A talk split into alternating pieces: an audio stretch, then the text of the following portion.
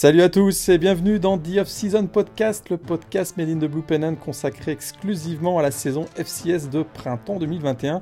Vous saurez tout des événements euh, importants de la semaine dans ce championnat FCS donc et encore une fois, il y a eu pas mal d'événements euh, et ce malgré l'annulation des deux big games North Dakota State contre South Dakota State et James Madison euh, Richmond. Ces deux matchs ont été annulés pour cause de Covid la semaine dernière. Alors on s'attendait à un week-end peut-être un peu plus tranquille que d'habitude. Eh bien non, euh, deux équipes invaincues avec un bilan de 5-0, VMI et Murray State battues par des équipes non classées. Trois autres équipes du top 25, euh, Furman, Idaho, Nichols, également mis au tapis par des équipes euh, non classées. Alors, il y avait même une équipe qui pouvait entrer dans l'histoire de la FCS avec une 40e victoire consécutive en, match intra-conférence, battue aussi. Hein, San Diego qui qui finalement se contentera d'avoir égalé le record de Duquesne euh, car les Toreros ont été battus par une surprenante équipe de Davidson et, on va parler de tout ça et comme, chaque, euh, comme lors de chaque émission, je suis avec Antoine Chely pour faire le, récap, le débrief des matchs de la semaine passée dans la FCS. Salut Antoine Salut Morgan, salut tout le monde et effectivement, plus rien ne va comme chaque semaine. C'est le bordel dans la FCS. Et à chaque fois, à chaque fois qu'on pense qu'on va passer un week-end tranquille, qu'on va pouvoir fêter Pâques, par exemple, en paix avec la famille, et maintenant, il y a, une montagne de matchs à rattraper à chaque fois euh, si jamais on fait l'impasse. C'est ça qui est beau. Il y a eu pas mal de. Effectivement, hein, je m'attendais à avoir un week-end, un samedi un peu plus tranquille. Ça n'a pas été le cas du tout. Il y a eu des gros matchs avec pas mal de suspense encore, des belles perfs aussi individuelles. Euh, et ça, ça va, être, euh, ça va être très intéressant à suivre d'ici la, fin de la saison. D'ailleurs, en parlant de performance individuelle, on va également faire un petit point sur les candidats au, trophée Walter Payton, hein, le trophée qui récompense chaque année le meilleur joueur offensif de la saison. Antoine et moi, on vous partagera un petit peu nos, nos 4-5 joueurs qui, a priori, seront les, les favoris pour euh, cette récompense très attendue. Euh, qui met donc, comme je le disais à l'instant, qui, met, qui, met, euh, qui, fait, qui, récompense hein, le meilleur joueur de la, de la saison. Euh, on y va, on plonge dans le récap, on va faire un petit tour aussi du, un petit tour du top 25. Et on va commencer par le gagnant de la semaine. C'était, bah, puisqu'on avait donc ces, ces, deux gros matchs hein, qui avaient dû être, qui ont été annulés finalement dans la Missouri Valley et l'autre dans la Coloniale, on s'est retrouvé avec avec comme match de la semaine le Game of the Week, probablement l'affrontement entre euh, Eastern Washington, qui était classé 9e, euh, qui se déplaçait du côté de la Californie et de la banlieue de Sacramento, du côté donc de UC Davis, qui était classé 11e. Et Eastern Washington sort vainqueur parce qu'ils se sont imposés 32 euh, à 22. Une domination quand même assez large de la première à la dernière minute. Euh, une grosse domination en termes de yards euh, remportés, d'ailleurs 563 contre 397, et ils ont fait la différence en première mi-temps, euh, puisque si je ne me trompe pas, le score était de 16-0 à la mi-temps.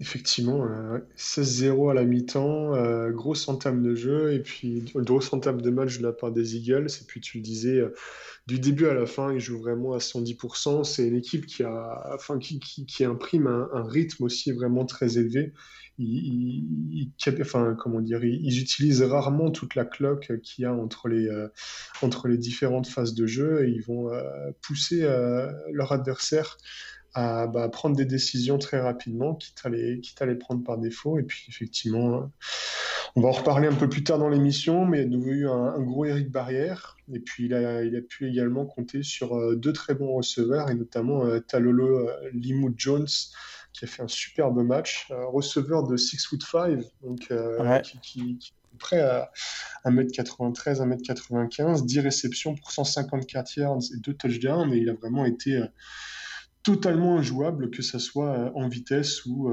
bah, dans la verticalité du jeu. Écoute, on, on, va pas se spoiler, mais est-ce que cette passe de touchdown de 77 yards donc de Eric Barrière à destination de Tamolo Limou Jones, est-ce que ce n'est pas son Walter Payton moment hein, Comme on dirait un S-Man moment pour la FBS.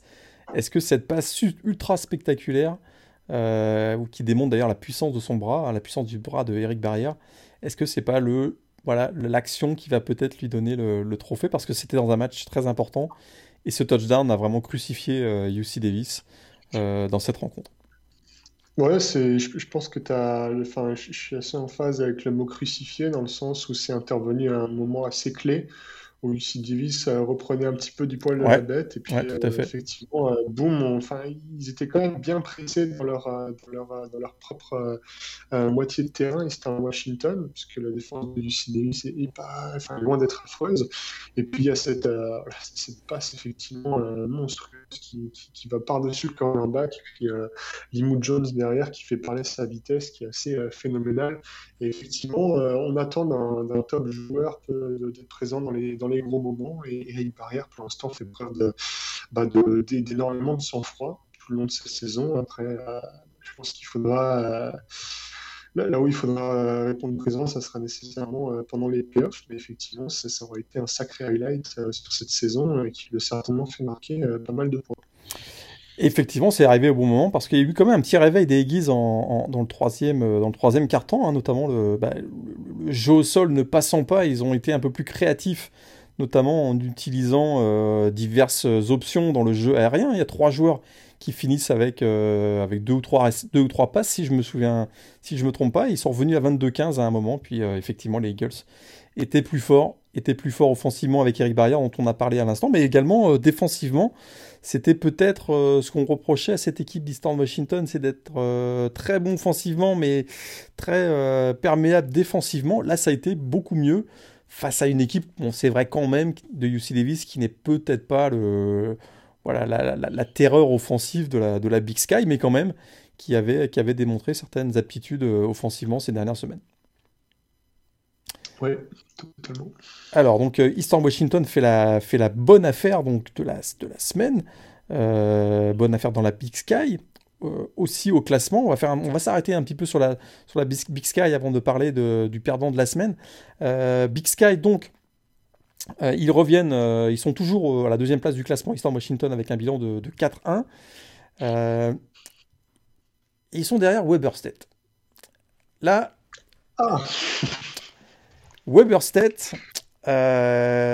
écoute, là, il y a un dossier. Il y a un dossier. Ils sont troisième du, classement top 25. Euh, ils s'imposent 19-16 à Southern Utah, qui a un bilan de 1-4. Et c'est donc encore une fois dans la douleur. Et troisième victoire des Wildcats d'affilée, avec un écart de 5 points et moins depuis. Là, c'est de- depuis le début de la saison. Donc, trois, trois victoires d'affilée avec 5 points et moins. Ils sont encore troisième au classement euh, au top 25. Ça sent l'imposture quand même. C'est un peu le mot que j'ai euh, utilisé euh, sur notre Slack interne, là, mais c'est un peu l'imposture. Euh, j'ai du mal à voir cette équipe comme une équipe du top 5 euh, du- depuis le début de la saison. Écoute, c'est- pour moi, c'est très simple. Je pense que là, sur cette saison de football, il y a quand même un gros complot mormon. On a eu BYU le semestre précédent. Maintenant, on a Weber State qui est quasiment en tête du pays. Il, y a des choses qu'on ne dit pas. Voilà. Écoute, euh, plus sérieusement, effectivement, ouais, totalement euh, imposture. hein. Sur les trois derniers matchs, écoute, euh, on peut le rappeler, ils ont battu UC Davis de 5 points, soit. Ils ont battu Northern Arizona sur, euh, sur, un- sur une passe à V Maria, donc ils ont failli perdre contre cette équipe qui est quand même en bas de Big Sky. Et puis il y a cette très courte victoire contre Southern Utah, qui, bon, théoriquement, un rivalry game, hein, tu bien le rappeler, mais quand Ouais. même une, une victoire de 3 points contre une équipe qui normalement n'a pas le niveau de Weber State. Donc euh, effectivement, j'ai l'impression que Weber State surfe vraiment sur euh, la hype qu'il y avait euh, ces, ces dernières années, sur euh, le, le- le classement de pré-saison dont ils ont bénéficié, puisqu'ils étaient euh, quasiment tout en haut. Et puis euh, j'ai l'impression que les- le, le- le jury euh, du, du top 25 écoute, est dans cette logique de euh, tant qu'il n'y a pas de défaite, on pénalise pas. Et donc, effectivement, euh, le, bilan de Weber State, euh, bah, les Wildcats sont à 4-0. Est-ce que tu peux les punir euh, et dire, ouais, bon, ils ont perdu que 3 points et, descendre plus bas? Je pense que c'est un, principe auquel simplement le jury, le jury est réfractaire. Mais bon, toi comme moi, effectivement, on en discutait pour avoir regardé des matchs de Weber State et pour avoir vu ce week-end Eastern Washington. Écoute, c'est vraiment le jour et la nuit. C'était en Washington, on a vraiment l'impression qu'ils ont un ceiling très très élevé et qu'ils sont capables d'outscorer euh, n'importe quelle équipe, puisque UC Davis, on le rappelle, avait quand même tenu euh, Weber State en 18 points. et donc, malgré cette petite défaite en début de saison d'Eastern Washington, on a quand même peut-être envie de mettre les Eagles bah, bah, plus haut que les Wildcats finalement. Et d'autant plus que on l'a pas oublié que Weberstedt a gagné la semaine précédente sur une passe Ave Maria. Euh, et que ça renforce encore un peu plus euh, l'idée que le 4-0 est peut-être un peu usurpé et que ça sent l'imposture, je répète. Donc, euh, c'est, ils s'en sortent bien en plus hein, ce week-end. Parce que bon, c'est vrai qu'ils ont perdu leur, running back titulaire, Josh Davis. Il y avait quand même le retour de leur quarterback qui était freshman titulaire, Bronson Barron, hein, qui, a, qui, qui, était de retour. Et ça a été encore très, très bof, bof, bof, bof, bof, on va dire. Et ils s'en sortent finalement avec, euh, bah, finalement, c'est Dante McMillian, hein, leur running back backup, qui a, qui a sauvé les meubles, euh, notamment en marquant un touchdown. Euh, non, pas un touchdown, c'était une course, mais qui, qui, a failli être un touchdown de, plus de 40 yards sur son premier jeu. Mais, mais non, non, ça avait été un touchdown, c'était un touchdown, c'était de 43 yards. Et puis, ils s'en sortent très très bien. Et je trouve qu'à force de s'en sortir très très bien, la semaine prochaine, ils affrontent Idaho State. Et c'était un peu le troisième match, euh, le troisième match à suivre dans la Big Sky cette semaine. Les Wildcats donc de Weber State joueront face euh, aux Bengals d'Idaho State. C'est pas gagné. Je te le dis, c'est pas gagné. Idaho State ce week-end, euh, bah, c'était la Battle of the Domes, hein, le, rivalry game face aux voisins de l'Idaho, les Vandals de l'Idaho. Match quand même très spectaculaire. Et les Bengals, ils ont un petit quarterback dont, aimerais bien, dont tu aimerais bien nous parler, je pense. Parce que tous les, tous les deux, on a, été, on a été quand même. Écoute, ça finissait oh le samedi soir. Hein, ça finissait ou ça commençait la nuit pour certains de, samedi à dimanche. Il s'est bien lâché, hein, le quarterback des Bengals. Je parle de, ah, ouais, je parle de Tyler Van Der Wall. Ah, il était très très très énervé. Hein. Il finit avec 398 yards. C'est un habitué. Hein. Il est à 1500 yards depuis le début de la saison. Euh, ce qui fait qu'on ne l'a pas mis, va se spoiler, mais ce qui fait qu'on ne l'a pas mis dans, dans la shortlist du Walter Payton, c'est que malheureusement, euh, pour l'instant, il lance encore pas mal d'interceptions. 11 euh, touchdowns pour 9 interceptions, ce qui est un ratio qui n'est pas forcément très flatteur. Mais pour le coup, quand, tu regardes le joueur jouer, c'est vraiment phénoménal. Hein. Il a 4 receveurs qui, euh, sur ce match contre les Vandals qui ont au moins une réception à plus de 30 yards dont notamment la prestation XXL de Tanner Connor, qui finit avec 9 réceptions pour 208 yards, qui aura aussi été phénoménal. Mais effectivement, Tyler Wonderwall, on en avait déjà parlé un petit peu euh, en début de saison. C'est donc un transfert qui est dans sa quatrième année. Donc il y a possiblement encore après ça une, dernière petite année euh, d'éligibilité, ce qui serait ce qui serait plutôt cool hein, de le revoir jouer euh, college football. Et écoute, vraiment un, bras assez phénoménal. Donc transfert qui vient de, de, Wyoming, des Cowboys de Wyoming, qui est donc notamment l'ancienne fac d'un certain Josh Allen. Hein. Tout à fait. Qui lui aussi était un sacré strong arm. Mais euh, ce qui écoute, ce qui est vraiment très intéressant, c'est qu'il a une précision et une énorme puissance dans le bras, mais qu'il a aussi, on, sent de la maturité aussi dans son jeu et dans son decision making. C'est un joueur qui n'est pas nécessairement très rapide, mais qui n'hésite pas à utiliser ses jambes pour débloquer certaines situations et aller chercher des, euh, aller chercher des yards au sol. Euh, il aime bien aussi sortir de la pocket. il a plutôt un, un bon feeling quand il, quand il s'agit de le faire. Donc écoute, euh, ouais, là c'est effectivement, euh, c'était très clairement un match référence pour euh, Tyler Wonderwall qui aura permis vraiment à son équipe bah, de, de, remporter ce match. Et puis quand on voit la physionomie du match et ce qu'il a apporté, on n'est même pas tant énervé que ça de le voir finir avec deux interceptions. Et ça, ça s'est presque même pas vu finalement. C'est-à-dire que c'est assez étonnant. Euh, c'est que ça n'a pas eu, ça a pas eu, euh, ça a pas eu d'impact sur le, bah, d'abord sur le résultat, hein, puisqu'ils s'en sortent en, s'imposant 24-22. Mais je trouve que sur la physionomie euh, du match, ça n'a jamais vraiment relancé les, les, les, Vandals d'Idaho, les deux interceptions, ce qui fait que parce qu'à chaque fois, ils, revenaient avec un, super drive, notamment le, un, des, un des très très bons drives dans le quatrième quart-temps, un très long drive de plus de 90 yards, si je me souviens bien, qui leur a permis de prendre 9 ou 10 points d'avance. Et, euh, et, donc, c'est effectivement, euh, malgré ses interceptions, on sent qu'il a, tu l'as bien dit, parce qu'il est un peu plus mature que le reste de ses coéquipiers, il revient souvent très fort avec des gros drives et on sent que c'est un joueur en confiance et que même une interception, ça va pas du tout le, déstabiliser. Ouais, et puis euh, tu, le disais aussi, à chaque fois, ils arrivent à, bounce back et à, enchaîner avec de très bons drives. Et en fait, ils, jouent tellement bien euh, verticalement, si tu veux, que même s'ils encaissent un touchdown derrière, ils sont capables de remonter tout le terrain très très rapidement. Et du coup, de se créer beaucoup plus d'occasions et du coup d'avoir plus d'opportunités de laver la front à chaque fois qu'ils prennent des points. Donc nécessairement, euh, forcément, effectivement, il, est capable de, gommer. Mais, si jamais, comme je le disais en off, hein, il arrive à régler la mire et à être un peu plus propre au niveau de ses interceptions qui, peuvent quand même être coûteuses dans certains matchs, ça peut vraiment être un top joueur et un vrai contender pour, euh, pour le Walter Payton. Hein. tout à fait, il aura peut-être l'occasion de marquer des points donc la semaine prochaine, parce que c'est de ça dont je voulais vous parler aussi. C'est pas trop tard en plus, hein, c'est à 21h en France. Toujours gratuit sur Pluto TV avec un VPN, euh, un VPN US, euh, on, vous le rappelle, pour avoir accès à l'ensemble des, des, canaux et des chaînes euh, américaines. Donc ça passe par un VPN. 21h, Idaho State en déplacement à Weber, à. Et alors là, il y a l'occasion euh, pour, pour, pour, notre ami Wonderwall, d'abord de compliquer les affaires de Weberstedt et pour lui hein, d'aller euh, avoir ce match référence qui peut-être euh, le remettrait dans, le, dans la course au, Walter Payton, effectivement. Donc, donc à suivre.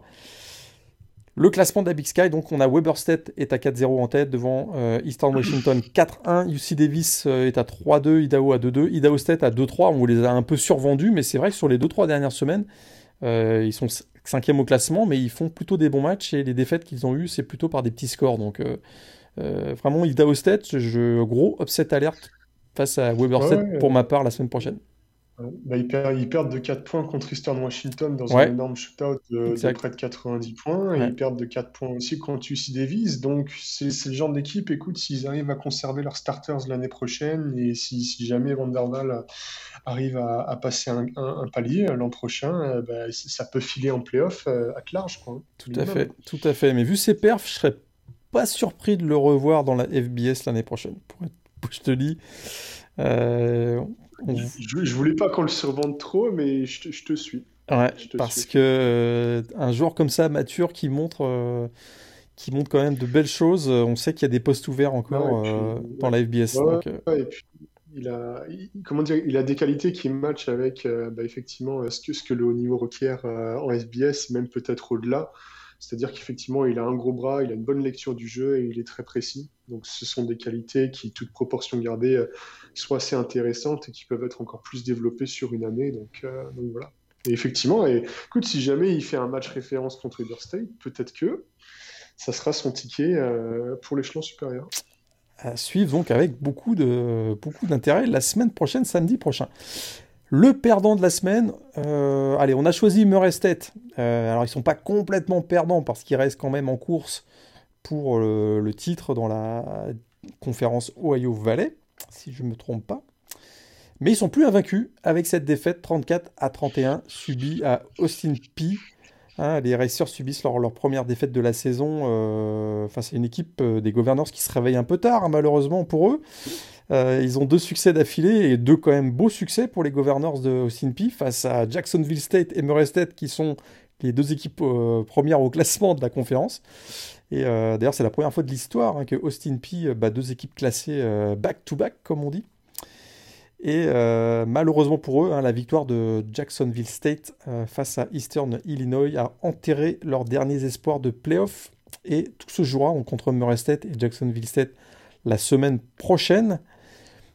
Murray pour moi, c'est quand même le perdant de la semaine. Pour nous, c'est quand même un peu le perdant de la semaine parce qu'ils avaient l'occasion, euh, ben, tout simplement, de remporter la conférence avec une victoire face à Austin P.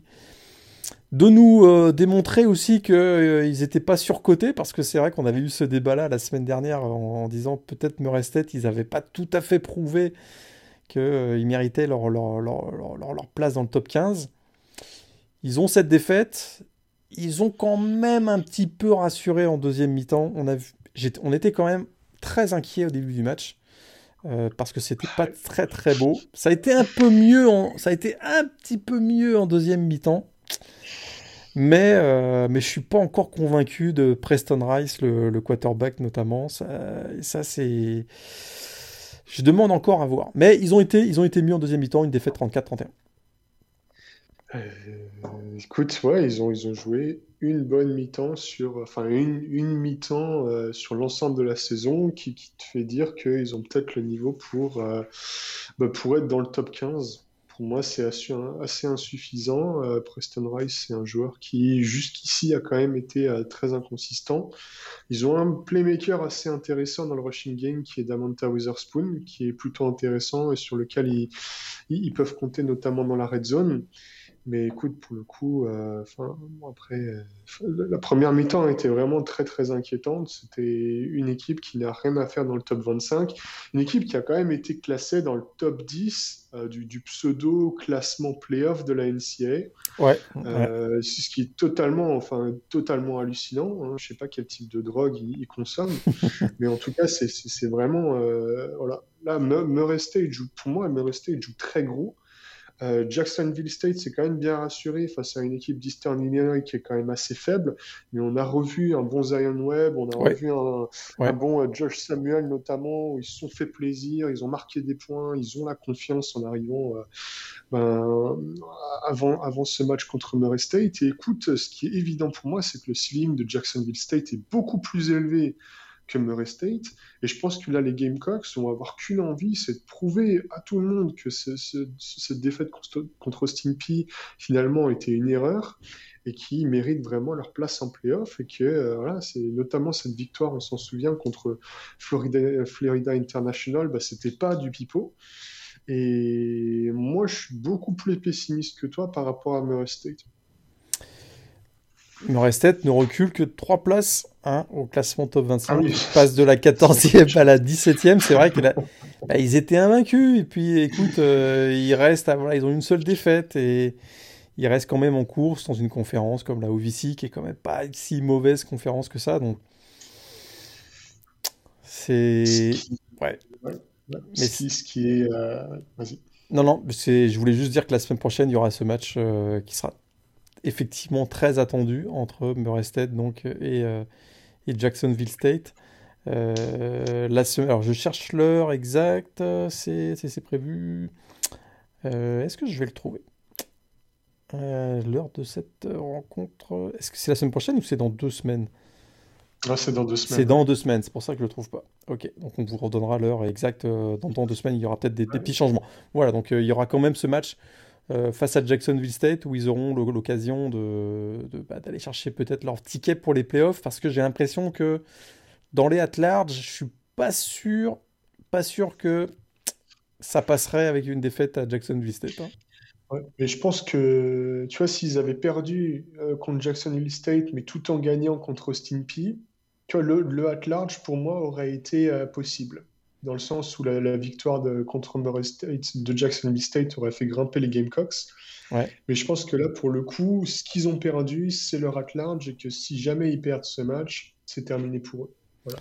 Et je pense que c'est aussi, ils perdent l'occasion de placer peut-être deux équipes euh, de la OVC dans les playoffs. C'est c'est ça qu'ils ont perdu, je pense, ce week-end. Ce week-end, ouais, absolument. On rappelle hein, pour le, ceux qui, qui- qui nous rejoignent ou qui commencent à, à suivre la FCS, hein, on a 11 tickets réservés aux champions de chacune des conférences et on a 5 équipes at large, donc 5 équipes euh, qui ne sont pas champions, qui vont être invitées pour les playoffs à 16 qui débuteront le 24 avril, si je ne me trompe pas. On connaîtra. ça te fait une belle, euh, une belle transition, de parler des, des seeds, euh, bah, du fait qu'il y ait 11, 11 auto-seeds, là. C'est intéressant, ça. alors, J'ai loupé quelque 11, chose. 11 autocides. Alors euh, là, il y en a les, plus fidèles auditeurs vont nous dire bah, Morgane, qu'est-ce que tu nous racontes? C'est 10, c'est pas 11. Eh ben ouais, petit changement dans la semaine. Écoute, euh, on, on- on ré- on récapitule. La MEAC, euh, en- à l'automne dernier, annule sa saison automnale. En janvier, annonce que euh, euh, ils ne joueront pas non plus, donc la Mid-Eastern Athletic Conference, ils ne joueront pas non plus la saison de printemps. Mais ils n'interdisent pas à leurs euh, membres intéressés à vouloir jouer des matchs en tant que, ben, pas indépendants, mais en tout cas, ce ne sera pas des matchs qui serviront à remporter un titre de, titre de, conférence MEAC, parce que la compétition dans la MEAC n'aura pas lieu au printemps. On se retrouve avec trois équipes qui disent ben nous, effectivement, on est plutôt intéressés à jouer des matchs contre des équipes hors conférence, etc. Puis finalement, la MEAC arrive cette semaine, puis dit ben finalement, on est intéressé. Il n'y a que trois équipes. Alors c'est quoi? C'est South Carolina State, Delaware State et Howard, si je me trompe pas. Ouais, tes potes. Mes potes, tout à fait. Et euh, d'ailleurs, Howard qui normalement est suspendu de playoff. Hein. Parce que, pas plus exactement, suspendu de post-season game pour des histoires de euh, d'infraction au d'infraction au recrutement, si je me trompe pas. Ouais, après, de toute façon, ils sont 0-2. Hein, de toute façon, ils sont 0-2. Donc tout va jouer entre South Carolina State et euh, Delaware State. Mais donc la MEAC va récupérer comme ça euh, une place automatique pour les playoffs. Ça, ça a un peu grogné cette semaine. Hein. Ça a un peu grogné cette semaine parce que notamment les grosses conférences qui, euh, qui pouvaient placer deux ou trois équipes dans les playoffs, bah là du coup il y a une équipe en moins. Quoi. Donc là on aura, bah, bien, on aura bien 11, 11 plus 5 et non pas 10 plus 6. C'est ça, c'est soit la grosso modo euh, dans, les dans les dimensions, comment dire, dans la situation actuelle, ça aurait été euh, le, sixième, ça aurait été soit une équipe de Big Sky, soit une équipe de Colonial, ce, qui, aurait quand même été assez intéressant. Et là, on va se retrouver soit avec Delaware State, soit avec South Carolina State. Donc euh, théoriquement, on est très perplexe. Après, qui sait, peut-être que Delaware State va nous, va nous surprendre contre le rival Delaware ce week-end, hein, on ne sait jamais. Mais euh, en tout cas, écoute, euh, dans, tous les cas, euh, le, vainqueur, on va dire, le qualifié aura joué 3 à 4 matchs. Tout, avec tout effectivement le, dénouement que, que tu as rappelé, ce qui, ce qui est quand même pas forcément très fair-play pour le reste des conférences qui a pris cette disposition, qui essaie de tenir toute, cette, toute cette saison compliquée de but en blanc. Et ouais, effectivement, c'est assez frustrant, ce changement de dernière minute. surtout que, euh, bon, euh, imaginons que ce soit South Carolina State, c'est leur, chance, bah, on, va donner la chance à tous les candidats de, de, de, performer pendant les playoffs, mais a priori, c'est loin d'être un des favoris. Hein. on va dire ça comme ça. Oui, très clairement. Et c'est d'autant plus frustrant parce que quand on sait que dans la MEA, il y a quand même des équipes sympas qui ont opt-out, malheureusement. Ouais, ouais, tout à fait. North Carolina AM, North Carolina oui, Central, Florida AM, qui ne sont pas des équipes dégueulasses. Tout à fait. Et là, euh, la conférence va quand même se faire représenter par, euh, bah, on va le dire, hein, par une équipe de bas de tableau. Bas de tableau, ouais. Tout à fait. Il y a également Bethune, Cook, Cookman, hein, qui est la fac, la prochaine fac de, de Jordan Navicet, donc, euh, qui a, qui a opt-out aussi donc, cette année. Et du coup, c'est plutôt euh, bah, des équipes dans la bubble, hein, ce qu'on appelle la bubble, on reprend un peu la terminologie de la Marche Madness, euh, bah, des équipes comme Villanova, euh, bah, Incarnate World ou Murestet, qui ont plutôt, qui ont plutôt montré pas mal de choses, ben, risquent d'être pénalisées peut-être avec, avec la qualification automatique d'une équipe de la MEAC. Ça, ça on va, à mon avis, ça risque de on risque d'en reparler d'ici une ou deux semaines parce que plus on se rapproche du dimanche 18 avril, euh, le, Selection Sunday, et plus euh, ça, risque de, euh, ça risque de grincer des dents, à mon avis. D'ailleurs, tiens, parlons du top 25. On va, on va faire un petit focus sur le top 25. Alors, toujours numéro 1, James Madison, qui n'a pas joué son rivalry game ce week-end face à Richmond. Et on a bien l'impression qu'ils ne rejoueront plus de l'année, eux, hein. avant les playoffs en tout cas c'est bon, là. Hein. Écoute, euh, ils se font un petit break tranquillement. Euh. Ils se font un petit break. Bah, effectivement, euh, quatre matchs, dont seulement deux de conférence, et ça devrait suffire. Hein. On rappelle, il, y a, il devait effectivement jouer Richmond. Il y a le match de, de Elon de ce week-end qui est aussi déjà reporté. il me semble qu'il y a encore l'open date du 17 avril, mais vu comment ça se passe dans, dans le nord-est des États-Unis, c'est peu probable. Donc effectivement, euh, peut-être que la, comment dire, au, vu de, la, situation actuelle, Richmond, euh, James Madison qui est premier, peut-être qu'il ferait mieux euh, de faire l'impasse sur l'ensemble des matchs, s'assurer que tous les joueurs covidés soient, soient d'aplomb pour, pour les playoffs et qu'ils puissent jouer les, playoffs correctement.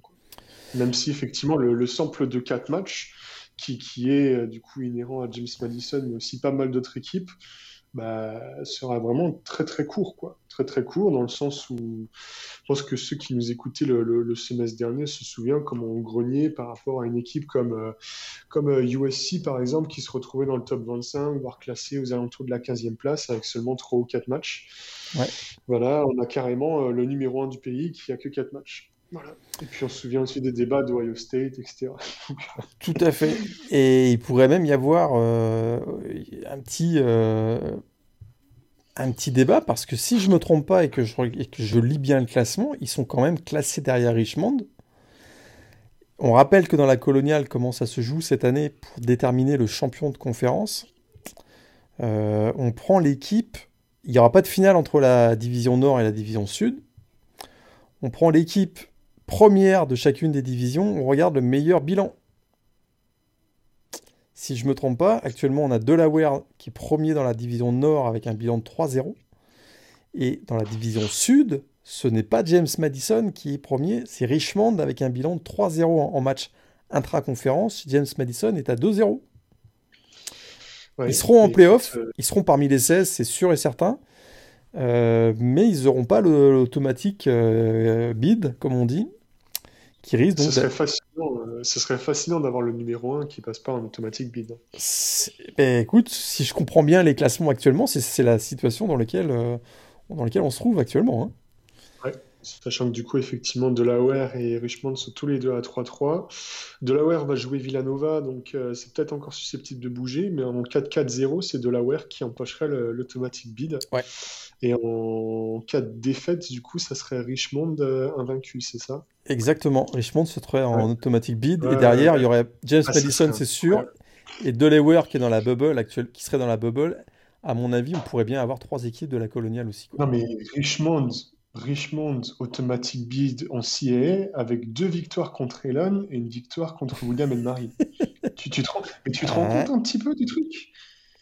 Eh ben, ça n'aurait vraiment aucun sens, quoi. Et puis alors, il, serait foutu de tomber contre, sais, le, champion de la MEAC et encore passer un tour de playoff, tu vois. Richmond, ils peuvent aller en quart de finale. Tout à fait. Richmond, ils peuvent se retrouver en quart de finale. Les ah, Ouais, c'est Spiders. Euh, écoute, ah, ça va être un gros what the fuck. Hein. Ah, donc, ça va être incroyable. donc, là, il y a quand même le fait que James Madison ne, ne, rejoue pas de la saison, ça peut quand même mettre la, la conférence euh, dans une situation pas tant que ça délicate, mais un peu controversée, on va dire. Peut-être que du coup, euh, James Madison a totalement intérêt à forcer pour, pour jouer ce dernier match, sachant que du coup, Richmond va dire non, écoute, nous on est bien. Bah, mais ça, ça, tiendrait à un match contre Elon euh, qui serait reprogrammé le 17. Quoi. Tout à fait. Parce que Richmond, ils n'ont pas, un, ils ont pas un intérêt flagrant ah, euh, à jouer ah, ce bah, match-là. Hein. On est bien d'accord. On est bien d'accord. Ah, bah, il y avoir une, une, épidémie là, euh, d'un coup. ouais. Mais bon, écoute. Euh, ah, on, va finir, on va finir notre tour de la coloniale avec le, réveil de Villanova quand même. Et Villanova qui se retrouve, euh, qui, a fait une, voilà, qui fait une belle petite progression cette semaine, plus 5 places au classement euh, top 25, qui se retrouve 11e. on les avait un petit peu décriés, notamment on avait été un peu sévère avec leur quarterback Daniel Smith. Là, ça a été beaucoup mieux, victoire 44 à 17. on a eu aussi une démonstration de leur running back vedette Justin Covington qui réussit 4 touchdowns au sol. Bah, c'est vraiment le finisher, hein, parce que je pense qu'il a 3 touchdowns dans, le, dans les 5 yards adverses, si je ne me trompe pas. Et puis, euh, ça a été un peu mieux pour Daniel Smith. Donc, on, voilà, bonne perf défensive encore une fois. Villanova, ça va un peu mieux. Euh, et donc, ils se replacent, ils se replacent et ils sont toujours derrière Delaware, Rhode Island et Villanova dans la. Donc, pardon, derrière Delaware et Rhode Island dans la division Nord. Ils sont actuellement, à je pense pas qu'ils sont dans les équipes at large actuellement, mais ils sont dans la, bubble. Et il, faudrait, euh, leur faudrait encore une petite victoire euh, pour venir, euh, venir peut-être marquer des points et se glisser, se glisser parmi les, les playoffables, on va dire. Est-ce qu'ils sont at large South Dakota State, North Dakota, Delaware, Eastern Washington. Bah, ils, ils ont le cinquième spot là pour l'instant. Si tu prends le top 25, ils ont le cinquième spot. Mais... D'accord. mais après, effectivement, ils sont, ils sont largement dans la bubble. Effectivement, Justin Covington a, montré ses super qualités de, de finisher. Daniel Smith, hein, écoute, euh, on, l'a dit, on a toujours été très frustrés euh, sur ce début de saison avec lui parce qu'on connaît le talent de, de ce joueur. Il l'a totalement prouvé l'an dernier. Et écoute, là, il a de nouveau joué facile, mais il a été un peu plus efficace et il a euh, largement contribué à la victoire de, des Wildcats contre Maine. Maine qui avait euh, notamment battu Albany. Euh, qui se retrouve avec un bilan de 2-2, il me semble, si je dis pas de bêtises. Mais ouais, Villanova, écoute, pour moi, ils sont pas loin des playoffs. Et il y aura ce match très intéressant du, 17, donc entre Delaware et, Villanova, qui sera pour le coup euh, ben, un super match, qui sera euh, du coup à Villanova, euh, qui est en plus un rivalry game, la Battle of the Blue. qui, bah, écoute, si jamais il n'est pas annulé, ce sera un super match en tout cas, et ce sera un match qui aura de lourdes conséquences parce que ça ah pourrait faire éjecter une des équipes bah, du, d'un spot at large. Tout à fait, exactement. Euh, et dans la coloniale, cette semaine, on a appris le opt-out hein, de Albany, euh, Jeff Underkoffler et compagnie. Ben, on les reverra plus de l'année. C'est vrai que la saison était difficile et en même temps, euh, ils avaient pas mal de blessures et de joueurs qui avaient opt-out. Donc ça devenait difficile de présenter un effectif minimal, on va dire, lors des matchs. Donc Albany, opt-out. on va passer peut-être du côté de la, de la Qu'est-ce qu'on va regarder? On va regarder la Missouri Valley un petit peu. C'est vrai qu'on n'a pas trop parlé. North Dakota State est toujours euh, numéro 2 du top 25. Derrière, derrière voilà, c'est ce que j'allais dire. Euh, rien n'a bougé cette semaine parce qu'il n'y a pas eu de match. Hein. Il, y a eu, euh, très... Il y a eu un seul match, si je ne me trompe pas, dans la Missouri Valley. C'était la victoire de Western Illinois face à Youngstown State, 27-24. Ah oui, Et donc North Dakota State n'a pas joué, South Dakota State non plus, North Dakota au repos forcé également cette semaine, donc pas de changement au classement. Et, pourtant, et, pourtant, et pourtant, bah écoute, Bobby, hein, il, fait, il, fait, il, fait, il, fait, le boulot. Il fait le boulot parce que Bobby, ils sont, ils sont, ils sont quatrième, hein, Missouri, Missouri State, quatrième, un bilan de 4-4, 4-1 euh, en match euh, intra-conférence eh ben, ils trouvent le moyen de gagner des places encore ce week-end, cette semaine, dans le top 25. Ils font plus 4, hein, si je ne me trompe pas. Ils passent de la 19e à la 15e. Missouri State, euh, bah voilà. Écoute, euh, je, ils sont pas, je pense pas qu'ils soient, ils sont plus at large, quoique, euh, on sait jamais, mais. Ils sont censés jouer qui Ah non, ils ont Youngstown State, hein, c'est ça. Il, leur reste, ouais, il leur reste les, les pingouins les pingouins de Youngstown State. Ils avaient pas. Attends, ils avaient pas un gros match qui. Attends. Bah, il a été annulé, je pense c'était contre North Dakota. North Dakota. Mais il a été annulé. Ah ouais, il est cancelled, il est totalement cancelled. totalement annulé. Celui-là, ah, celui-là il était intéressant. Là, ça jouait, là, ça jouait le at large. Là, il y avait at large en jeu. Là, ça jouait le at large en, jeu. Ouais, on va pas refaire l'histoire, mais t'imagines si Missouri State a gagné, est-ce que ça aurait fait 4 équipes de la Missouri Valley euh, en, Pas impossible. Hein. C'était. Euh, bah là, avec la, MEA, qui revient, ça devient compliqué, mais euh, ils avaient le talent pour, en tout cas. Ils avaient le talent pour remplacer 4. Mais bon, écoute. Donc, pas de changement, en tout cas, dans la, dans la Missouri Valley. et bah donc, on a déjà parcouru le, top 4 hein, du top 25. Hein, je rappelle, James Madison numéro 1, North Dakota State numéro 2, Weber State l'imposteur numéro 3. South Dakota State ne bouge pas à la quatrième place. Et à la cinquième place, on a toujours Sam Houston. Et là, on peut peut-être faire un petit, euh, un petit focus sur la, conférence Southland. Euh, alors, Sam Houston a joué, euh, c'était jeudi soir, c'était une victoire super large. J'ai même pas noté le, score dans mes petites notes, mais c'était super large, ils, ont, ils se sont baladés. 24-16. 24-16. Ouais, 24 Ah oui, non, c'était pas si large que ça, tout à fait. Ouais, non, non, tout à fait. Euh, là, ce, match-là, j'ai vu, que les highlights, euh, ils avaient, ils ont eu plus de difficultés que d'habitude, même si Eric Schmidt a encore passé pour 312 yards et deux touchdowns. Mais, mais on était bien loin de leur moyenne offensive habituelle. On sait qu'ils tournaient à presque 60 points par match, puisqu'ils étaient à, à 58,7, et là, ils marquent 24 points face à Northwestern State. Bon, là, on pense que ils ont, ils ont joué tranquille, quoi. Ils, ont joué tranquille. On peut supposer euh, qu'ils ont, qu'ils ont fait tourner un petit peu l'effectif. C'est pas, c'est pas le début de la fin, hein, rassure-moi, pour les Burkats. J'espère pas. J'espère pas. Ils ont encore tout à gagner. Et puis, euh, bah, écoute, euh, c'est en plus une équipe qui est super excitante à avoir joué, avec notamment Eric Schmidt, dont on reparlera plus tard dans l'émission. Tout à fait. Euh, par contre, hein, fin des espoirs de playoff pour Nichols, là c'est là c'est définitif. Hein. Ils sont fait bah, Là, ils se sont fait surprendre par le fils de coach O. Cody Argeron qui a fait son meilleur match de l'année. On en avait un peu parlé au début de la saison, notamment quand ils avaient joué contre Tarleton State en match d'ouverture de, la saison il était un peu passé, euh, voilà, il était un peu sorti des radars, comme on va dire, parce que des performances un peu moins bonnes, notamment des performances moins bonnes de McNeese. Mais là, il a été très bon. 20 sur 27, 354 yards, 4 touchdowns. Et euh, il, il, réussit son meilleur match. Et du coup, ça, là, ça, c'est fini pour Nichols. Oui, c'est frustrant parce que effectivement, euh, Cody Orgeron a vraiment très très très bien joué et on n'a même plus trop envie de taper sur la défense de Nichols, même si c'est encore un problème, tellement il a bien joué et tellement sa, performance individuelle a, vraiment euh, mené le, le, succès de son équipe. Après, écoute, pour Nichols, euh, voilà, c'est ce qui est, ce qui est toujours. Enfin, très important de rappeler que sur les trois derniers matchs, la défense de Nichols a quand même encaissé 53 points en moyenne. Donc à partir de là, tu ne peux pas être en playoff. C'est une question de principe, c'est une question de fierté. Et ce qui est frustrant, par contre, c'est que les, playmakers offensifs, encore une fois, étaient là. Quoi. Lindsey Scott euh, fait un super match, lance pour 300 euh, yards, plus de 300 yards et 3 touchdowns. Il fait 130 euh, yards au sol.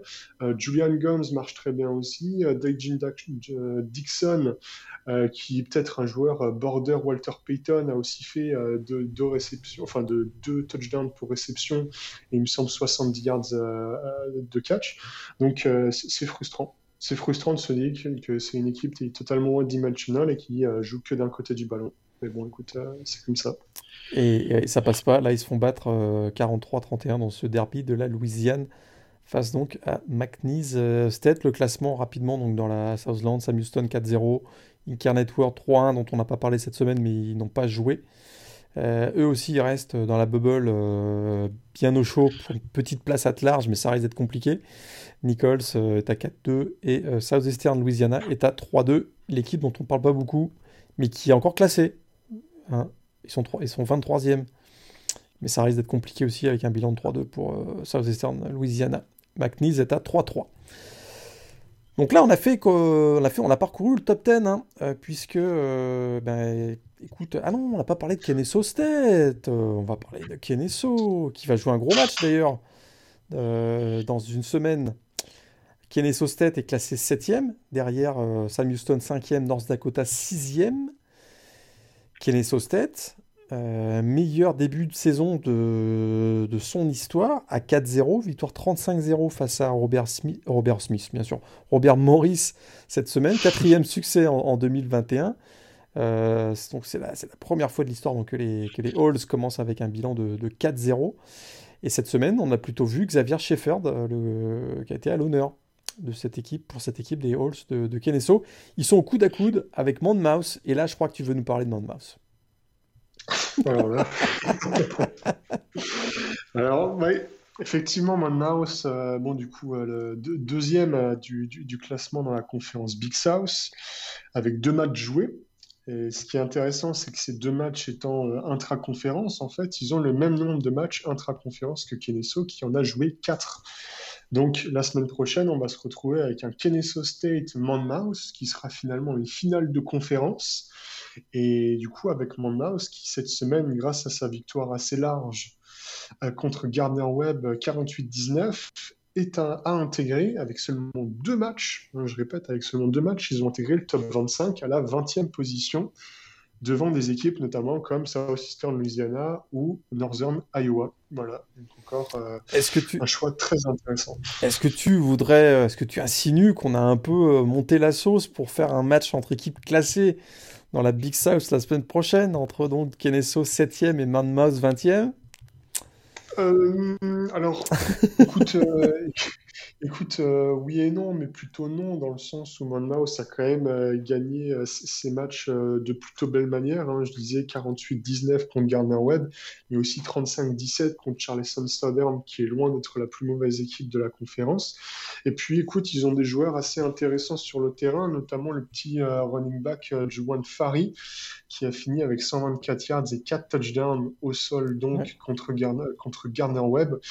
Euh, on aurait pu peut-être le mettre dans Walter Payton, euh, dans la shortlist du Walter Payton, sauf qu'il a joué que deux matchs. Donc c'est c'est un peu trop court en termes de sample pour, euh, en termes d'échantillon pour, pour lui donner quoi que ce soit en termes de wards. Mais du coup, on, est un peu dans l'incertitude et peut-être qu'on n'est pas à l'abri d'une surprise face à Keneso la semaine prochaine. Qui sait?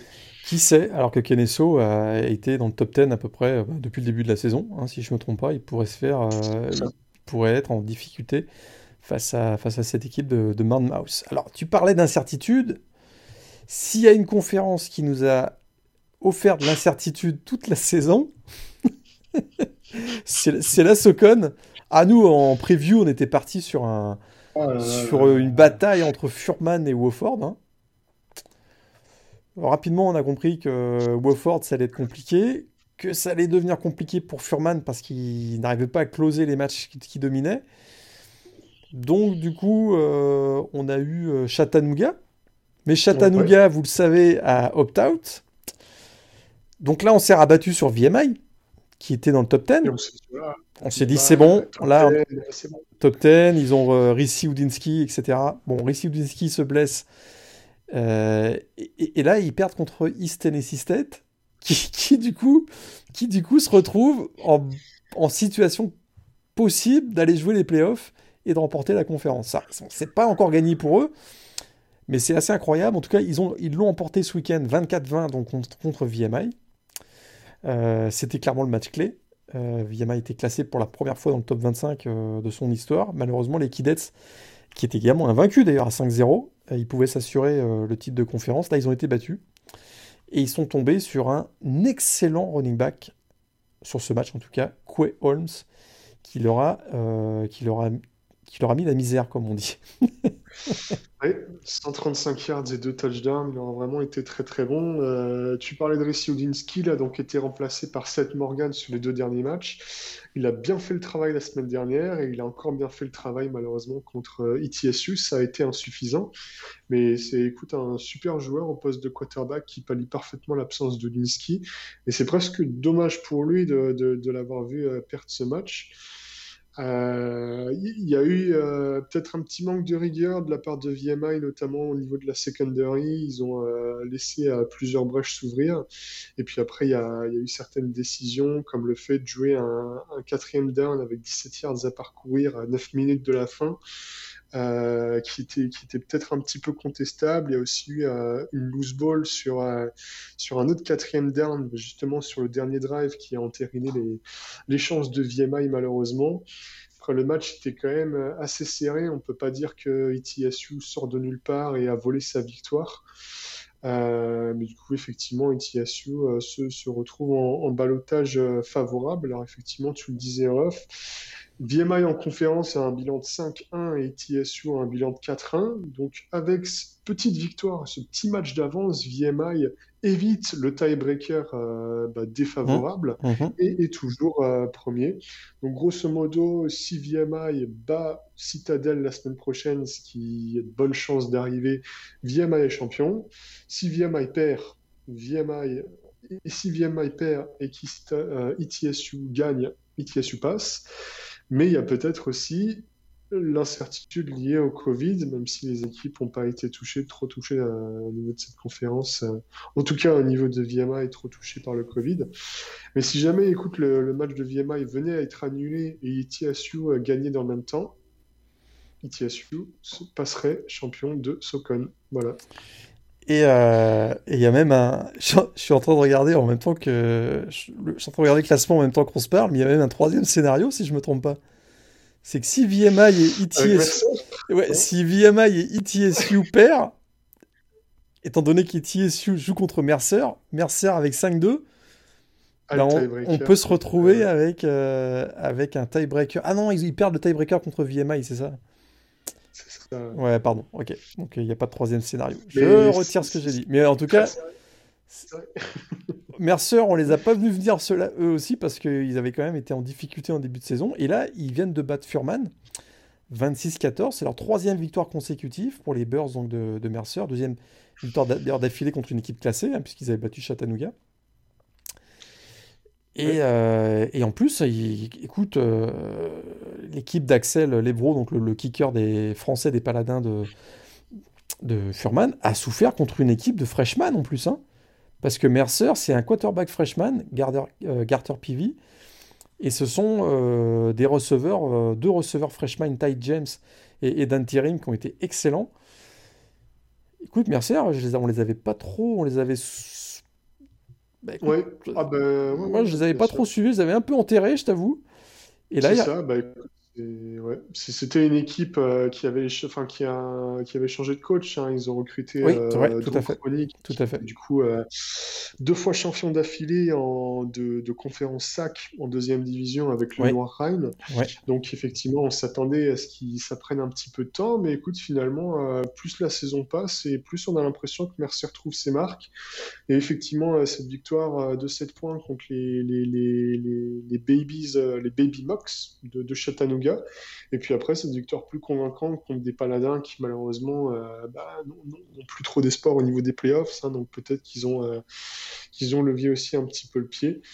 Euh, mais ouais, écoute, Mercer très intéressant, qui a en plus des belles affiches. Hein. Ils affrontent ITSU à domicile et après ils se déplacent à Sanford, qui n'est pas non plus une équipe trop mauvaise. Donc peut-être qu'ils peuvent déjà eux se faire plaisir contre des, équipes assez, euh, assez costauds. Hein. ETSU qui a quand même, euh, je crois que je me l'étais noté, ETSU a quand même euh, une plutôt bonne défense. Alors, je n'ai plus noté les stats malheureusement. Mais du coup, ouais, voilà, petite, petite surprise de, fin de saison, cette équipe des Bears de Mercer. Et peut-être que le fait d'avoir joué au, à l'automne, hein, avec les reps et les entraînements qui sont associés, peut-être que ça commence à porter des fruits aussi. Hein, puisqu'on sait que Mercer, c'est une équipe qui a joué, qui avait eu euh, trois matchs, trois défaites d'ailleurs, mais, mais qui a plutôt. Euh, voilà, ça peut être bénéfique d'avoir joué euh, un petit peu moins. Ouais, ITSU, c'est seulement 18,5 points encaissés par match sur les 5 premiers matchs de la saison. Sachant qu'ils ont joué Samford, Furman et VMI. Donc, donc c'est plutôt pas mal en termes de défense. Et pour finir, dans la Socon, Citadel a gagné, Antoine? 28-24 contre Sofort, première victoire de l'année, ils étaient à 0-9 et là ils sont à 1-9. Bravo quand même. Cette équipe euh, qui, a commencé sa saison au mois d'août dernier, hein. puisqu'ils avaient joué quelques matchs euh, cupcake face au FBS et ils ont enchaîné derrière. Et ils étaient à 0-9, ils sont vaillants, courageux et ils s'en sortent avec une victoire. Est-ce qu'ils vont faire tomber la semaine prochaine euh, VMI, ce serait, ce serait quand même assez drôle. Pas pour, pas, pour les Kidets, mais, mais bon, ce serait assez spécial, ouais. ce serait assez spécial. Euh, quelques petits mots sur, euh, sur les conférences, hein, euh, un petit peu, voilà, les, les, les, conférences un peu mineures de la, de la FCS. Davidson prend le pouvoir et se, ah. et se place pour participer aux playoffs pour la première fois de son histoire dans la Pioneer League. Davidson qui a donné la leçon aux Toreros de San Diego. Victoire 35-21. Tu avais noté la, date de la dernière euh, défaite de, San Diego en conférence? C'était en 2015. C'était en novembre 2015, non, c'est ça? L'octobre 2015 à Dayton. octobre 2015 à Dayton. Et est-ce qu'ils ont joué le petit bras à San Diego? Parce que là, ils pouvaient battre le record euh, et arriver à 40 victoires intra-conférence ils ont un peu de choqué, non Parce qu'ils ne se sont pas présentés. On a l'impression que ça a été très très compliqué pour eux. Ah bah ouais, bon après on l'avait dit en preview la semaine dernière, hein, on a l'impression que les, les Toreros sont un petit peu plus limités euh, euh, cette saison, qui a euh, peut-être deux, deux, ou trois saisons où ils avaient été en playoff, ils avaient notamment passé un tour de playoff back-to-back en 2017 et 2018. on a l'impression que l'équipe a peut-être perdu de la, de la, profondeur, et donc bon, après, on a, on a, une équipe de Davidson qui, écoute, est sur une, sur une euh, très bonne pente. Hein. Tu me disais que c'est la première fois de leur, euh, de, depuis très longtemps, si ce n'est de, leur histoire, qui, qui, font un aussi bon euh, début de saison. Et puis, écoute, jeu en triple option comme tu les aimes. Hein, ah ouais. Et puis, je m'étais noté ça. Écoute, euh, sous leur coach Paul Nichols entre 2013 et 2017, Davidson n'avait jamais gagné plus de deux matchs dans une saison. Et eh ben écoute, depuis que Scott Abel est arrivé en 2018, ils sont à 18-10. C'est fabuleux. Eh C'est un sacré retournement de situation, culture change comme on dit. Exactement. Scott Abel. Et du coup, on va se taper Davidson en playoff. C'est ça. Écoute, on va, avoir, on va, avoir plein de tripotions. On va avoir Alors, on va Davidson, ça va être super. Ça va être. Ah, moi, je vais être, je vais être aux anges. Euh, dans la euh, Patriot League, on connaît aussi euh, un finaliste de conférence, Bucknell, qui a magnifiquement battu Lee High samedi, dernier. comme en 1910, hein. un petit, comme au siècle dernier. Exactement, un petit 6-0 bien sympa. Et là, donc, euh, bah, ils, peuvent jouer pour leur premier titre de conférence depuis 1996. Ils connaîtront leur adversaire. Ça va se jouer dans deux semaines, la finale, et ils connaîtront leur adversaire la semaine prochaine. C'est, ça va se jouer entre Holy Cross et Fordham. Donc là, plus petite conférence, mais la semaine prochaine. Alors là, j'ai un petit quiz pour toi. Est-ce que tu connais en Division 1 la, plus longue rivalité de la Division 1. FBS et FCS confondus. C'est-à-dire le nombre de matchs entre deux rivaux, entre le plus, grand nombre de matchs entre deux rivaux au niveau de la division. Parce que ce sera la semaine prochaine. là, je te donne un bel indice. Tu me donnes un bel indice Ah bah ouais. D'ailleurs, la 150e édition de cette rivalité euh, c'était il y a 4-5 ans, avait eu lieu au Yankee Stadium, monsieur.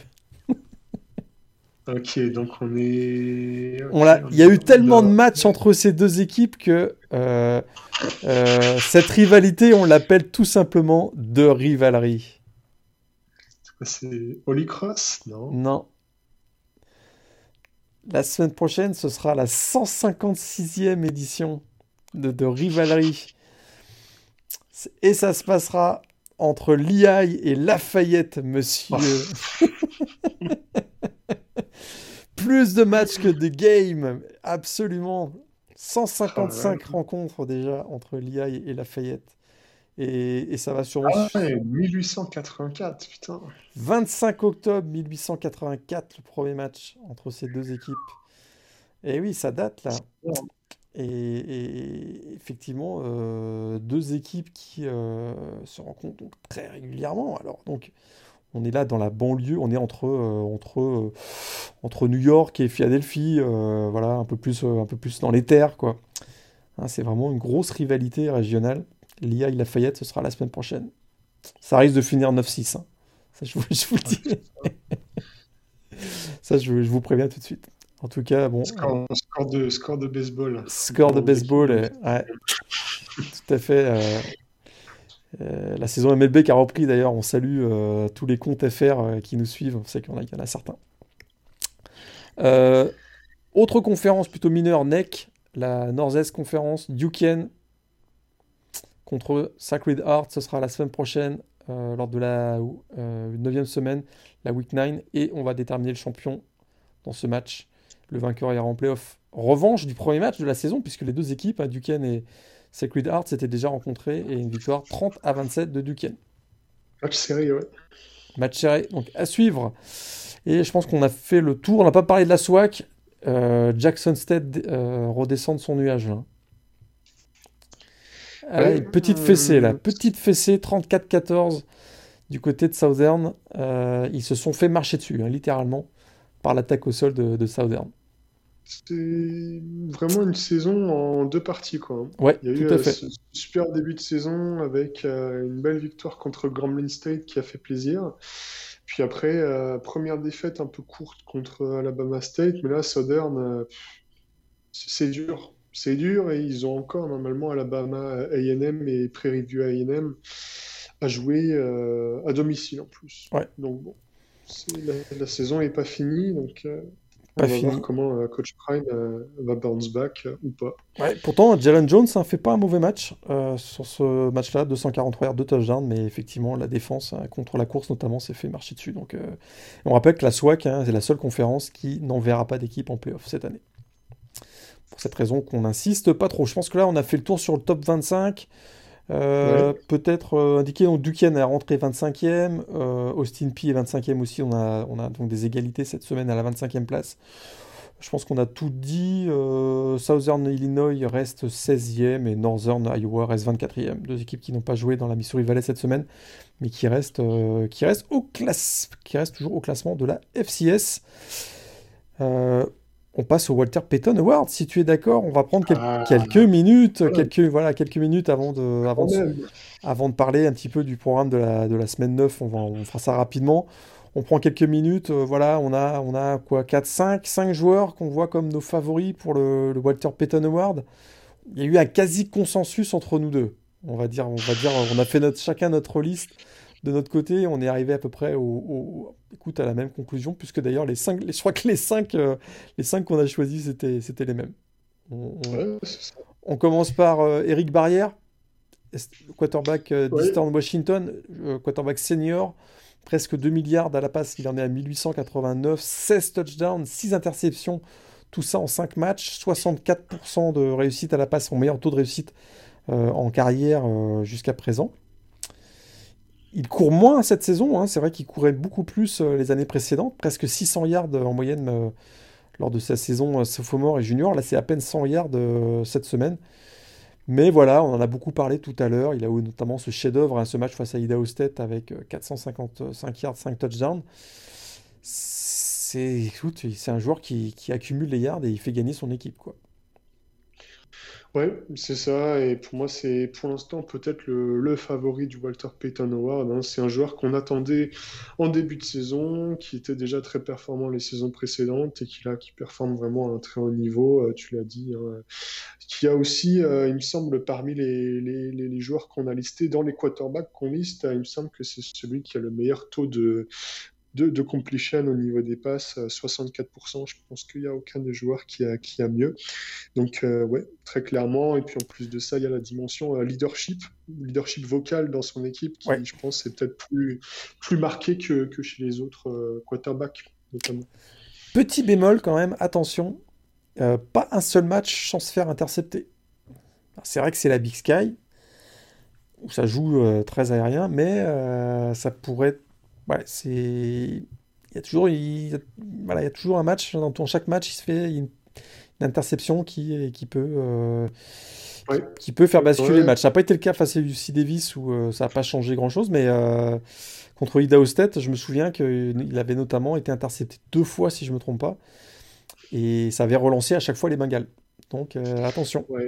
Et ouais, peut-être qu'il coûte en, playoff, par exemple, contre une équipe de, MVC qui, qui, aura une grosse défense, peut-être que les occasions seront un peu plus rares et peut-être qu'il devra faire preuve d'efficacité pour faire gagner son équipe et qu'il aura moins de, de cartouches à utiliser, on va dire, qu'en Big Sky. Et notre deuxième candidat pour le Walter Payton Award, le quarterback de Sam Houston State, Eric Schmidt. Euh, est-ce qu'il est un peu plus régulier, un peu plus constant, peut-être moins flamboyant que Eric Barrière, mais des stats euh, qui sont quand même très très élevés également Oui, effectivement, 4 matchs pour 1450 euh, yards à la passe, 12 touchdowns, 5 interceptions, 61% de completion, donc c'est pas si loin d'Eric Barrière, et aussi 4 touchdowns au sol en tenant compte de matchs notamment contre Nichols et Southeastern Louisiana. Euh, en attendant aussi un match qui sera très intéressant dans deux semaines contre Incarnate World, contre un, eh autre, euh, contre un autre joueur de la shortlist du Walter Payton. Mais oui, effectivement, euh, Eric Schmid a vraiment empilé les, les, très bonnes performances et c'est simple, il n'y a pour l'instant pas un seul match où on s'est dit c'était un match il y a eu euh, effectivement ce, match euh, le week-end dernier, mais même dans ce match-là, il a répondu présent, il a, il a rempli sa ligne statistique comme il fallait, et c'est, voilà, il s'est plutôt bien débrouillé, euh, tout en levant un petit peu le pied, tout en faisant attention à ne pas se blesser inutilement.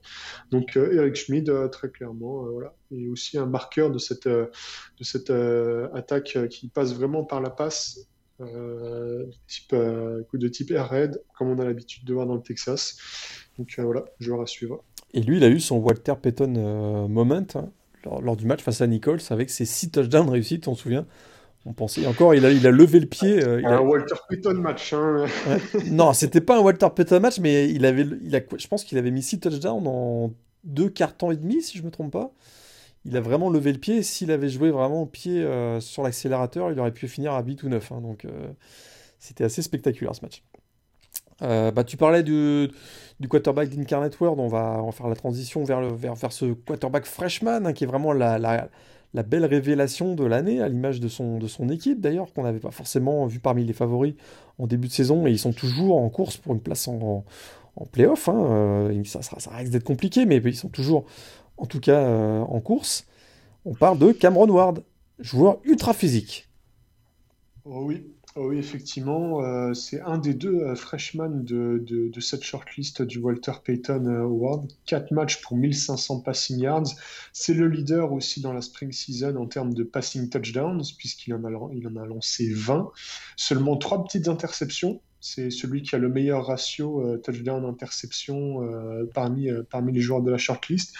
Et on ajoute à ça aussi deux petits rushing touchdowns. Donc c'est vraiment un joueur avec un bras très puissant qui a aussi une très très bonne mobilité et qui, euh, pareil, est le, marqueur de cette euh, équipe d'Incarnate World qu'on n'attendait vraiment pas à ce niveau, qui se débrouille très bien et qui aura aussi un superbe match dans deux semaines à jouer contre Sam Houston. Je disais que ça va être très dur pour une place en playoff.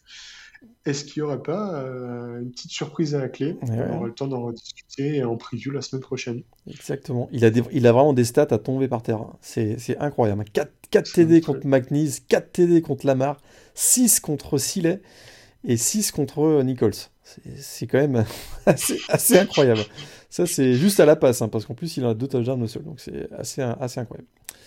Euh, bah écoute, on va continuer avec les quarterbacks freshman. Ouais, je, je, prends celui-là et je te laisse le, Allez. le tout dernier. Allez, allons-y. Marc Gronowski, c'est parti. SDSU. C'est ça, le Jack Rabbit, dont la maman euh, follow le, compte Twitter de The Blue Pennant. Eh ouais. Hein On la salue d'ailleurs, elle nous écoute. Je crois qu'elle s'est ouais, ouais, elle s'est mise au français euh, juste pour nous écouter, je pense. Et eh oui, Marc Gronowski, effectivement, 5 matchs. Malheureusement, pas de match la semaine dernière. A pas de match non plus la semaine prochaine, hein, puisqu'il y a eu euh, des annulations pour cause de Covid. 900 yards à la passe, 7 passing touchdowns pour seulement 3 interceptions, ce qui a été assez intéressant. Mais parmi les joueurs de la shortlist, c'est aussi celui qui empile le plus de yards au sol. 250 eh yards, 6 touchdowns.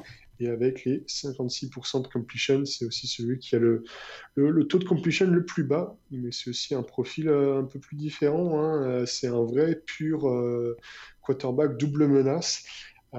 qui se sera notamment bien amusé contre Southern Illinois. On s'en souvient, un match où ils ont décidé de, bah, de, jouer le ballon au sol tout le temps. Voilà. Donc écoute, Mark Gronowski, qu'on aura le temps de voir se développer les prochaines saisons et euh, pour qui, bah, écoute, le ceiling semble euh, assez élevé. Voilà. Absolument. Et révélation donc dans la Missouri Valley, mais l'autre révélation dans la Missouri Valley, le sophomore Otis Wea. Non, ce n'est pas le fils de George, mais quelle saison il nous fait. Vraiment la révélation, 570 yards au sol, 7 touchdowns en 5 matchs simplement, ultra explosif. Et surtout, hein, ce qui, euh, ce qui euh, est, marquant chez lui, c'est qu'il est vraiment présent dans les grands matchs. Deux touchdowns contre South Dakota State, 163 yards au sol contre South Dakota, 129 yards malgré la défaite et un touchdown contre North Dakota State. C'est vraiment un joueur explosif. Quel touchdown hein. Quel touchdown qui avait relancé complètement les Fighting Hawks. Malheureusement, ça n'avait pas suffi effectivement un touchdown longue distance avec euh, voilà, des changements de direction ultra rapides. Vraiment, il est, il est bas sur ses appuis, il a un centre de gravité très bas, mais il en joue, il est vraiment très difficilement placable, vraiment de nombreux yards après le, après premier plaquage. Donc c'est un joueur très très spectaculaire et euh, révélation de l'année. À l'image d'ailleurs de son équipe euh, de North Dakota. Et puis j'en fais. Ça c'est vraiment dommage qu'ils aient pas d'autres matchs a priori pour les Fighting Hawks cette saison parce qu'il lui manquera peut-être hein, voilà, ce, cette, petite, ligne de statistiques qui viendrait, euh, qui viendrait renforcer le fait de jouer pour la, la, gagne dans le Walter Payton Award. Parce que voilà, c'est juste 570 yards et par rapport au quarterback dont, on a parlé tout à l'heure, ça, va peut-être être un peu juste, mais pourtant, pourtant c'est vraiment, vraiment le. Voilà, je pense que c'est l'incarnation du, terme de MVP c'est-à-dire vraiment le most valuable player pour son équipe, c'est euh, très clairement Otis Wea, pour moi en tout cas, le, le, running back donc de, North Dakota. Est-ce qu'on a euh, peut-être un ou deux joueurs qui euh, sont, seraient des long shots ou des joueurs qui, qui pourraient peut-être venir se glisser dans la liste, dans le classement final, pas forcément pour la victoire, mais peut-être dans le, dans le top 5 Est-ce que tu en as un ou deux de ton côté? Ouais, écoute, je peux, je peux t'en citer deux. Euh, un joueur dont j'ai déjà parlé il y a quelques semaines, mais que j'aime beaucoup, c'est le All-Purpose Dejon Lee, euh, qui joue du côté de Delaware et qui est un des, symboles aussi de, bah, de cette super saison, de ce super, en tout cas, début de saison des, des, des poulets bleus de combat qu'on aime beaucoup et qu'on a découvert cette année. Écoute, il est présent un petit peu partout. Il est présent dans le rushing game, il est présent dans les airs et puis il participe aussi euh, au. C'est aussi un kick returner et il avait notamment marqué un, touchdown, si je dis pas de bêtises, euh, sur, sur un kick return. Donc c'est un joueur très dynamique, assez intéressant, qui est présent vraiment partout, euh, qui a une frame qui est encore très fluette, hein, très loin de, dans le purpose de type Sequan Barkley par exemple ou Alvin Kamara, hein. mais joueur très intéressant quand même. Et puis écoute, euh, le deuxième, qu'on va peut-être voir un peu plus dans cette fin de saison, Justin Covington. Hein, 4 eh touchdowns, euh, euh, le, week-end dernier pour Villanova. Il est aussi très sollicité par son quarterback Daniel Smith. Et écoute, peut-être que si jamais Villanova passe en playoff, euh, peut-être qu'il pourrait aussi se révéler euh, sur un ou deux tours, qui sait, et puis euh, rafler pourquoi pas la mise, même si encore une fois pour l'instant l'échantillon de trois matchs est assez court. En tout cas, c'est un joueur qui très clairement, quand Daniel Smith était peut-être un petit peu en retrait, quand le coaching on va dire était aussi un petit peu défaillant, c'est le joueur de Villanova qui a mis bah, tous les tous les Wildcats sur ses épaules et qui a décidé de, de porter son équipe. C'est une des raisons pour lesquelles Villanova est toujours, est toujours dans la course pour les playoffs actuellement, Justin Covington.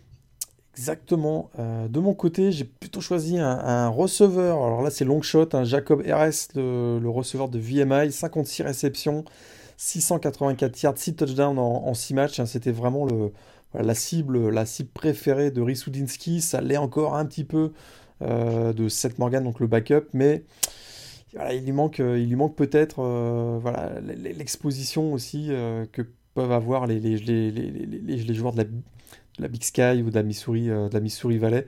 Mais un joueur vraiment qui a été pour moi un joueur très très précieux et qui, euh, et qui a joué énormément dans les bons résultats et dans la, saison surprise de, VMI. Voilà, euh, Jacob RS. Et... Ouais. Et ce qui est intéressant, c'est que c'est un joueur de la classe de recrutement 2018, donc il a encore un petit peu d'éligibilité. Et je ne sais pas si tu avais vu passer ça, mais en amont de la saison, il s'était inscrit sur le portail. Portail, mais oui, tu as raison. Euh, écoute, tu m'en souvenais pas. Et euh, effectivement, maintenant que je me le dis, effectivement, on, l'avait vu passer sur le. Ouais, il était sur le portail, absolument.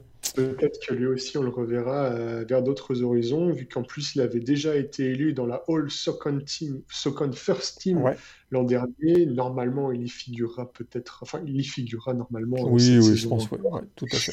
Euh, mais du coup, écoute, ouais, pourquoi pas euh, dans une meilleure équipe de FCS, voir pourquoi pas un programme de FBS euh, l'an prochain.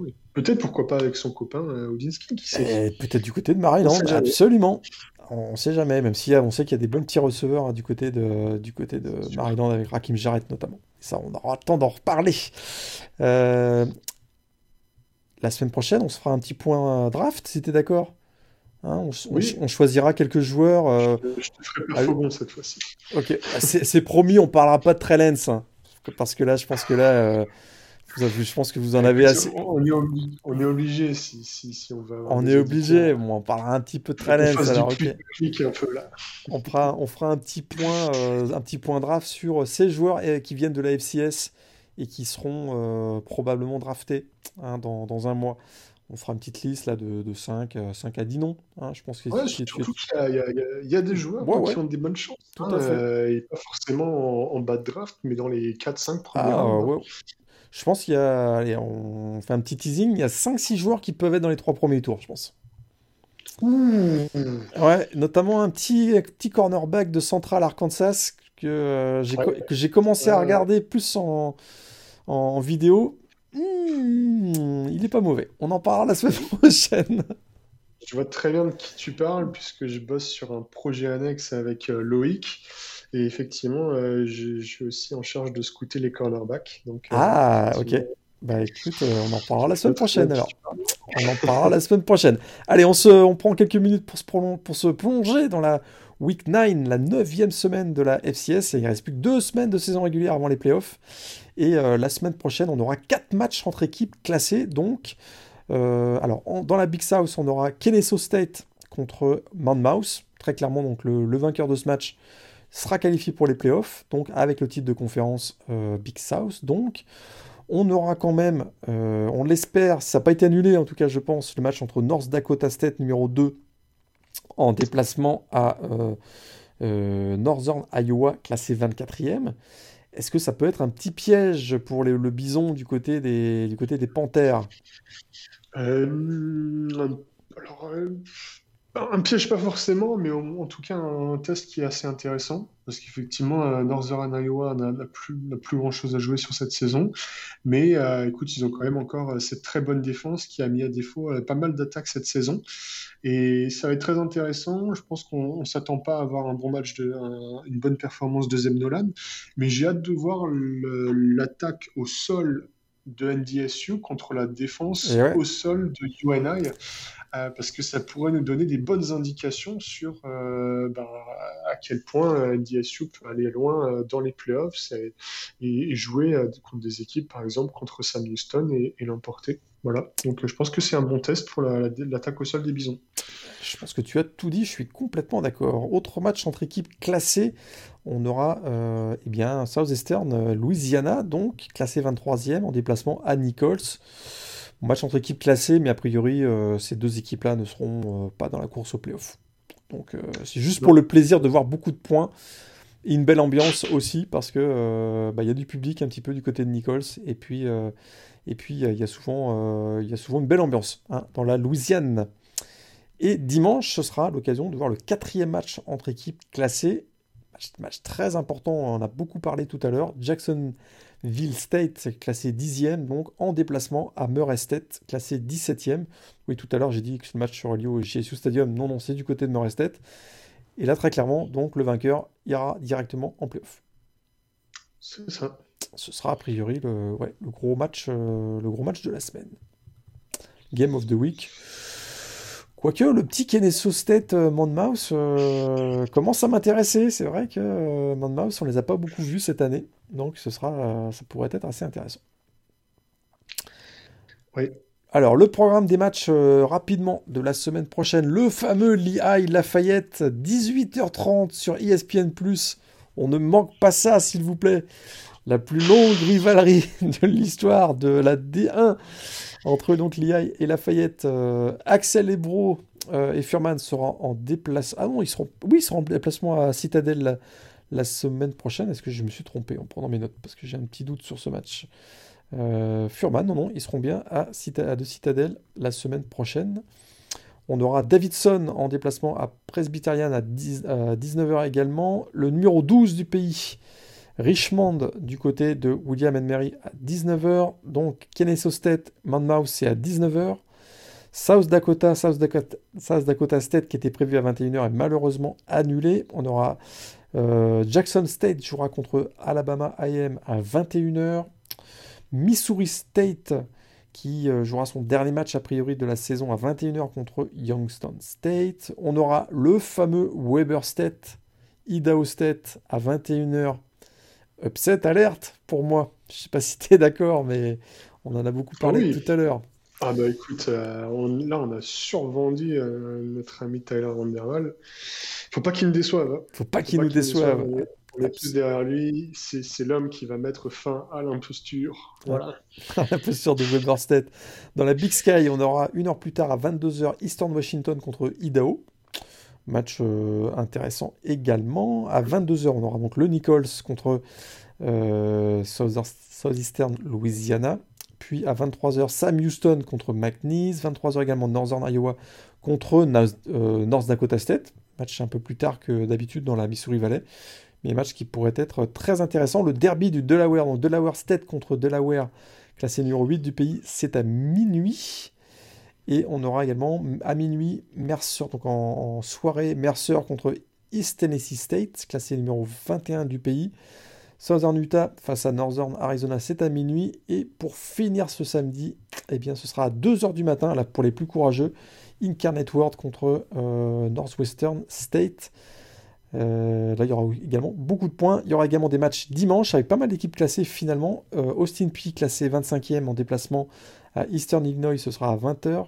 À 21h, Murray State face à Jacksonville State. Donc, le gros match dans la OVC, le vainqueur ira en playoff. C'est sur ESPN Plus également. Et puis, euh, il y aura également. Alors, Duquesne contre Sacred Heart, ce sera également dimanche, mais on n'a pas encore l'heure.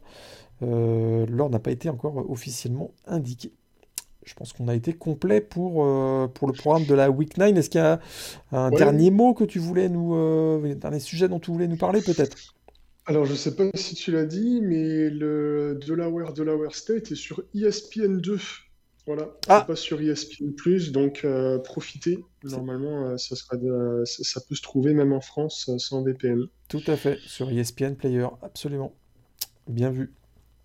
bah, écoutez, pas mal de matchs encore euh, intéressants euh, à suivre la semaine prochaine et on fera le, le débrief avec Antoine lundi prochain. Euh, le podcast disponible dans la nuit de lundi à mardi. Antoine, je te souhaite une bonne semaine et on souhaite une bonne semaine à tout le monde. Ouais, salut tout le monde, bonne semaine, à la semaine prochaine. Allez, salut tout le monde.